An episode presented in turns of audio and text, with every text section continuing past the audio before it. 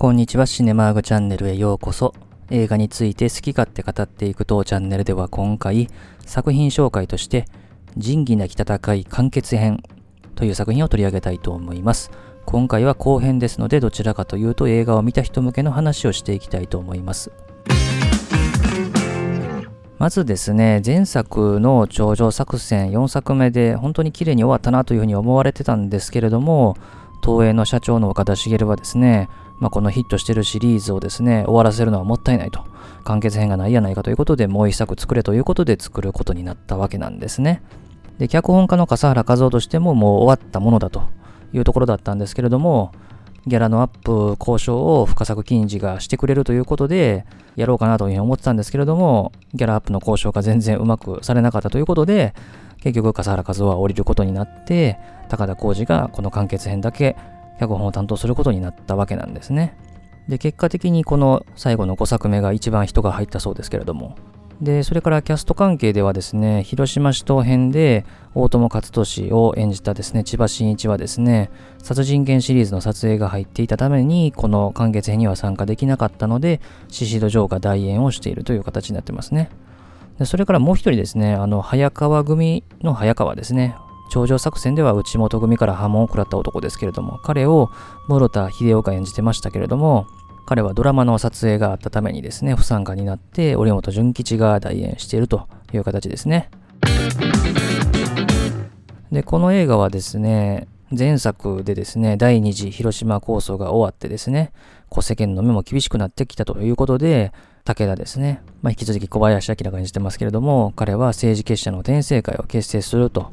で、これがオープニングに説明されるわけですけれども、今までだったらですね、このオープニングっていうのは、当時の世相を示すですね、静止画ですね、新聞の切り抜きとかですね、まあ、そういうのをバックにクレジットが出てたんですけれども、今作ではですね、映像としてですね、人物紹介まで行ってますね。でそこでですね、副会長で、宍戸城が演じる大友克俊、それから理事長ではですね、北大路金也が演じる松村、彼は広島市東編で山中を演じてましたね。シリーズ2回目の登場になりましたけども。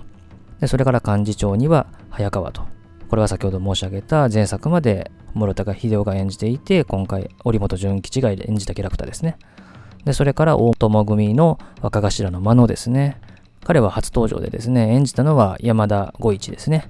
彼は1933年の北海道生まれで、劇団でですね、舞台での仕事をしつつですね、激突殺人剣といったですね、千葉真一の映画なんかにも出演をしていた人ですね。で、転生会の若衆と広野組の若衆が喧嘩を起こすということで、その処分をどうするかということで、武田からですね、一任された松村が処分を行うことになるわけですけれども、まあ、この喧嘩している若衆の中にですね、川谷拓三がいますね。で、ヤクザ職を消すための政治結社なので、まあ、穏便な措置を取りたいというところなんですけれども、大友克俊は指を詰めろっていうことでですね、まあ、反対するわけなんですけれども、多数決の結果ですね、松村が処分を下すという風な形になるわけですね。で、舞台はですね、呉に移って、一岡組のですね、組長が広野の事務所を訪れるわけですけれども、一岡を演じたのが松方弘樹ですね。彼は1作目では堺、で、前作の頂上作戦4作目では藤田を演じてですね、3度目の登場になりましたね。で、この一岡を対応するのが、広野組の若頭、氏家ですね。演じたのは伊吹五郎ですね。一作目ではあの腕をね、切り落とされた上田というね、男を演じましたけれども、まあ、一岡組長はですね、氏家にけしかけるんですけれども、親分がおらん時に勝手なことはできないと言って断るわけですね。で、転生会の参与で、武田のですね、資金源でもあった杉田というね、男が一岡組に殺されるわけですね。演じたのは鈴木康弘で、この人はシリーズの2作目から色々出てたんですけどね、ちっちゃい役で。で、この杉田の葬儀にですね、彼女の娘である薫が現れるわけですね。で、薫を演じたのが野川由美子ですね。彼女は1944年の京都府生まれで、肉体の門とかね、ある殺しや花一門目などの出演が知られてる人ですね。で、その葬儀にですね、殺したであろうですね、一岡組の組長である一岡がやってくるわけですね。で、ここで大友と喧嘩しそうになるんですけれども、武田が止めると。まあその場は収まるんですけれども、転生会の中ではまあ間違いなく揺れ動いてるという感じがわかるわけですね。で、こういう動きからですね、警察がですね、一岡武田を調べてですね、武田の事務所から銃も見つかると。まあこれでは武田も捕まってしまうんで、彼が不在の間の代理の会長を考えなきゃいけないと。で、そこまで根回しもしていないけれども、松村が妥当だという話の中ですね、まあ筋としては大友になるはずだと、副会長やってるんで。で、早川が大友のところに行って、これは頂点取るチャンスだというふうに言うわけですよね。でも結果ですね、幹部会で圧倒的多数により松村がですね、次期会長に選ばれるわけですね。で、その場にはですね、松村の後見人にあたる川野組の組長がいるわけですけれども、彼を演じたのが松瓶ですね。で、その後結局武田は逮捕されるわけですね。そしてその武田の残したですね、証券とかいろんなお金をですね、殺された杉田の娘の薫が松村に持ってくると。で、その後ですね、大友組の若衆がですね、松村を襲うんですけれども、松村は押し入れに隠れて難を逃れるという感じですね。弾は当たらんもんやのっていうね、いうセリフがありましたけれども。で、一岡はですね、網走刑務所にいる広野に会いに行くわけですね。一岡はチャンスだと。出てくるまでに地ならししとくからなっていうふうに言うんですけれども、広野にはですね、昔の覇気がないんですね。で、いろいろ調べられてたですね、大友が釈放されてですね、まあおそらく大友がね、松村を襲ったっていうことを分かってたんですけれども、松村は処分せずに副会長のままにするという形になるわけですね。で、早川に連れられてですね、大友は喧嘩をしてた一岡と会うわけですよね。まあ、やむなく会うんですけれどもね。で、ここでの長回しも印象的ですし、あとはね、大友の言う、牛のクソにもだんだんがあるんでっていうね、名言が出るわけですよね。で、結局、大友はですね、一岡とですね、兄弟杯を交わすわけですね。で、松村からですね、大友電話かかってくるんですけれども、大友は出ないと。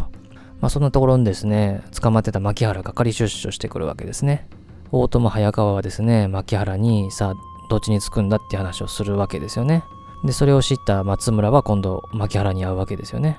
月に200万の仕事を渡すことによって、松村側につかせようとするわけですね。で、広野組の若者はですね、若頭のおじいえが、親分のいない間は勝手なことができんと言ってることにですね、不満を持ってるわけですよね。で、そんな若者の佐伯がですね、けしかけられてですね、水中銃で松村を狙おうとするんですけれども、なんと自分の足を撃っちゃうというですね、とんでもないポカをやらかしてまうわけですね。で、ここで佐伯を演じたのがですね、桜木健一ですね。彼はですね、有名なのは、柔道一直線というですね、ドラマが主演してたんですけれども、2年以上続くヒットをしてたんですよね。まあ、それ以外にもいろいろドラマとか映画に出演された方ですね。で、その後ですね、一岡がですね、なんと殺されてしまうということで、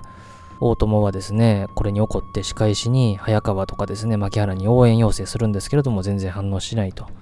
で、さらに大友の若頭だった真野は、大友にもついていけませんということで去るわけですね。で、そして大友は最後逮捕されてしまうと。腹にね、銃を2丁携えてタクシーを止めようとしたところで捕まる場面はね、なかなか印象的ですけれども。で、この件があって、松村はですね、警察から事情聴取されるわけですけれども、まあ、ここでいろいろ問い詰めるですね、刑事を演じたのが鈴木瑞穂ですね。彼は前作の頂上作戦でですね、あの新聞社の編集長をね、演じてましたね。で、松村はですね、ついに決断をするわけですね。政治結社としての看板を外すということと、外した後に参加の全員とですね、杯を改めるっていうことをするわけですね。で、これを受けてですね、反松村派だったですね、早川は引退表明を発表させられるわけですけれども、古文をですね、天聖会と、それから天聖会に反する組織のですね、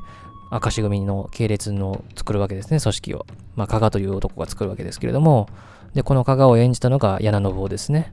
前作の頂上作戦で川西を演じましたね。広野と銃を入れ替えたことによって、銃がうまく撃てずに亡くなった人ですね。で、今度はですね、佐伯がですね、牧原を取るためにですね、人が必要だっていうことでですね、無理やり連れてきた若者をですね、氏家にですね、組に入れたってくれっていうふうに言うんですけれども、氏家がですね、組長と杯も交わしてないもんが何やっとんやつってですね、切れる場面ですね。ここのね、氏家を演じた伊吹五郎もいいですね。で、武田がですね、ようやく出てくるとですね、松村は元通り武田を会長に戻そうというふうに考えるんですけれども、山城慎吾演じる枝とかですね、もう上夫となってたですね、薫はですね、まあそんなに簡単に会長の席を譲っていいのかと。あんたはもっと貪欲に取っていく人だと思ってたっていうふうにですね、言われるわけですね。で、松村は考えてた通り武田を会長に戻すんですよね。ただ、武田にはですね、3ヶ月後に広野が出てくるので、彼の処遇をどうするかっていう話があるわけですよね。まあ、ここで会の中でいろいろ揉めるわけですよね。彼のバックには明石組がいると。で、広野には広島には入ってほしくないと。で、そこで入ってほしくない意思表示をすると、赤字組に喧嘩を売ることになるぞというところになるわけですけれども、武田は松村に政治結社の看板を外したことを問いただすわけですよね。松村は会の存続を思って力に頼らざるを得なくなったというふうに釈明をするわけですね。ここで武田は松村の処分を保留にするというところですね。で、山森と早川が、まあ、こういうチャンスだというふうなところで、牧原をけしかけるんですけれども、牧原はいつも通り度胸がないと。で、一方でですね、若者の佐伯はですね、お姉さんを眠らせて、売上金を奪ってですね、45工芸の銃を買うわけですけれども、ここで佐伯のお姉さんを演じたのが中原早苗ですね。前作ではですね、内本の丈夫を演じましたね。で、あの、深作銀次監督の奥さんという人ですけれども、で、広野組のですね、清本と佐伯が牧原を狙うんですけれども、佐伯はビビって小便漏らしてしまうということで、清本が仕留めるわけですね。で、広野はですね、出生してですね、東京のホテルにいるとですね、武田がやってきて会うわけですね。で、ここで武田は広野にもう引退しろよというふうに言うわけですよね。まあ、ここでお前も引退するんやったらなっていうところになるわけですが、まあ、広野はですね、その後四国に行くわけですね。で、松村が武田からですね、無断で広野に会いに来るわけですね。武田から引退したら松村に会長の座を任せるっていうふうなことを言ってるけど、まだ返事はしていないと。ここで広島全土をまとめる必要があるから、広野組の氏家さんを理事長に迎えることを条件に、また引退を勧告するわけですね。で、アシンパがですね、ぐらついてる不安定な転生会に、自分の組の若頭の氏家を出したくないと、自分を固めてから出直せというふうに言われるわけですね。で、その後松村のですね、襲名式が決まるわけでですですね、挨拶回りをしてるわけですけれどもね、車であちこち回って。で、ここでですね、元早川組の加賀ですね、それから旅人の知野らがですね、松村を襲撃をするわけですけれども、知野を演じたのはですね、曽根晴美ですね。彼は1作目で深海、で、3作目と4作目では、遠藤健一の親戚にあたる上田を演じましたよね。で、踏切待ちのところにですね、車で襲撃をかけるわけですけれども、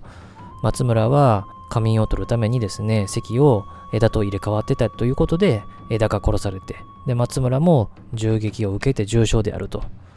いうところですね。ここはあのゲリラ撮影されてますね。阪神電車の踏切のところですね。で、踏切のところでタイヤが溝に落ちたらしいんですけれども、なんとか非常灯を振ってですね、この電車を止めて、なんとかなったというふうな話らしいですし、で、ここで襲撃する場面で、曽根晴美は足を骨折されたそうですね。まあ、ここも非常にシリーズ屈指のですね、狙撃場面になってますね。で、重傷になったですね、松村はですね、意識不明の状態からですね、なんとか意識を取り戻すんですけれども、まあ、それがなんと襲名式の当日の朝ということで、出席予定だったですね、大物たちは軒並み欠席になったんですけれども、まあ、彼はですね、絶対にやらなきゃいかんということで、周囲の反対を押し切って無理やり、この襲名式を強行するわけですよね。そうするとですね、ヒロノが氏家を連れてやってきて、会場の隅っこにでも置いてくれとで、ヒロノと武田がまた二人きりになって、もう松村のようなですね、若い奴らの真似はできないということで悟るわけですね。で、武田がまた落ち着いたら飲みに行こうやというふうですね、誘うんですけれども、ヒロノからそっちとは飲まんと言われるわけですね。で、その後ですね、牧原組はですね、組長が殺されたという報復で、佐伯がですね、殺されるわけですね。で、この時佐伯が殺される後ろにあるのがですね、藤純子のポスターの前というところでしたね。で、その彼のですね、葬儀にやってきたヒロノはですね、この若者の顔もほとんどわからないような状態だったということで、引退を決意するわけですね。で、この映画も葬儀の場面で終わるということで、結局、5作品中ですね、4作目の頂上作戦だけがですね、葬儀の場面で終わらなかったんですけれども、後の4作品は全部葬儀で終わってるんですよね。まあ、葬儀の場面めちゃくちゃ多い映画ですからね、こんな映画もなかなかないですけどね。まあ、ということでですね、なんとか終わるわけですね。まあ本当に4作目で綺麗に終わっていたのにですね、無理やり作ったにもかかわらず、そして脚本家も変わったにもかかわらず、その割にはほんまによくできた完結編だったなというふうな印象ですね。惜しむべくはとまでは言わないんですけど、まあ、この映画では最後に菅原文太とかですね、小林明らがですね、もう若い者の真似はできないというふうに言って時代が経ったというかですね、そういうのが進んだというふうなところが示唆されるわけですけれども、正直彼らの風貌ってそんなに変わってないんですよね。と言ってもですね、菅原文太もですね、この映画の当時で40手前なんですよね。で、彼の1作目の登場シーンっていうのがまあ20代前半ぐらいなので、まあそう考えるとまあそんなに変わってなくてもしょうがないかなっていう気はするんですけども、まあ見た目がね、あんまり北大路欣也と菅原文太ってそんなに年齢差あるように見えないんですよね。映画の中で見てると。まあ、北大路欣也と菅原文太自体は年齢差は10歳あるそうなんですけどね。まあ、その辺がなんかあまり変化ないというかですね、ヒロの肖像がこの1作目から5作目までですね、まあ割とそこまで変わってないというか、まあもちろんファッションとかね、そこそこ変わってる部分はあるんですけども、まあこの辺の変化がね、20年ぐらい経ってるはずなんですけどね、役の年齢がようやくなんか追いついたって感じになっちゃってるぐらいなんですよね。まあそこがまあちょっと惜しいかなっていうところは感じますけれども、まあそれ以外は本当に完結編よくできた映画だったなというふうな印象ですね。ということで今回は作品紹介として仁義なき戦い完結編というですね、このシリーズの5作目にして最後の作品を取り上げました。シリーズ通しての話もですね、したいので、別のものでまたしたいと思いますんで、またそっちの方も聞いていただければと思います。最後までお付き合いありがとうございました。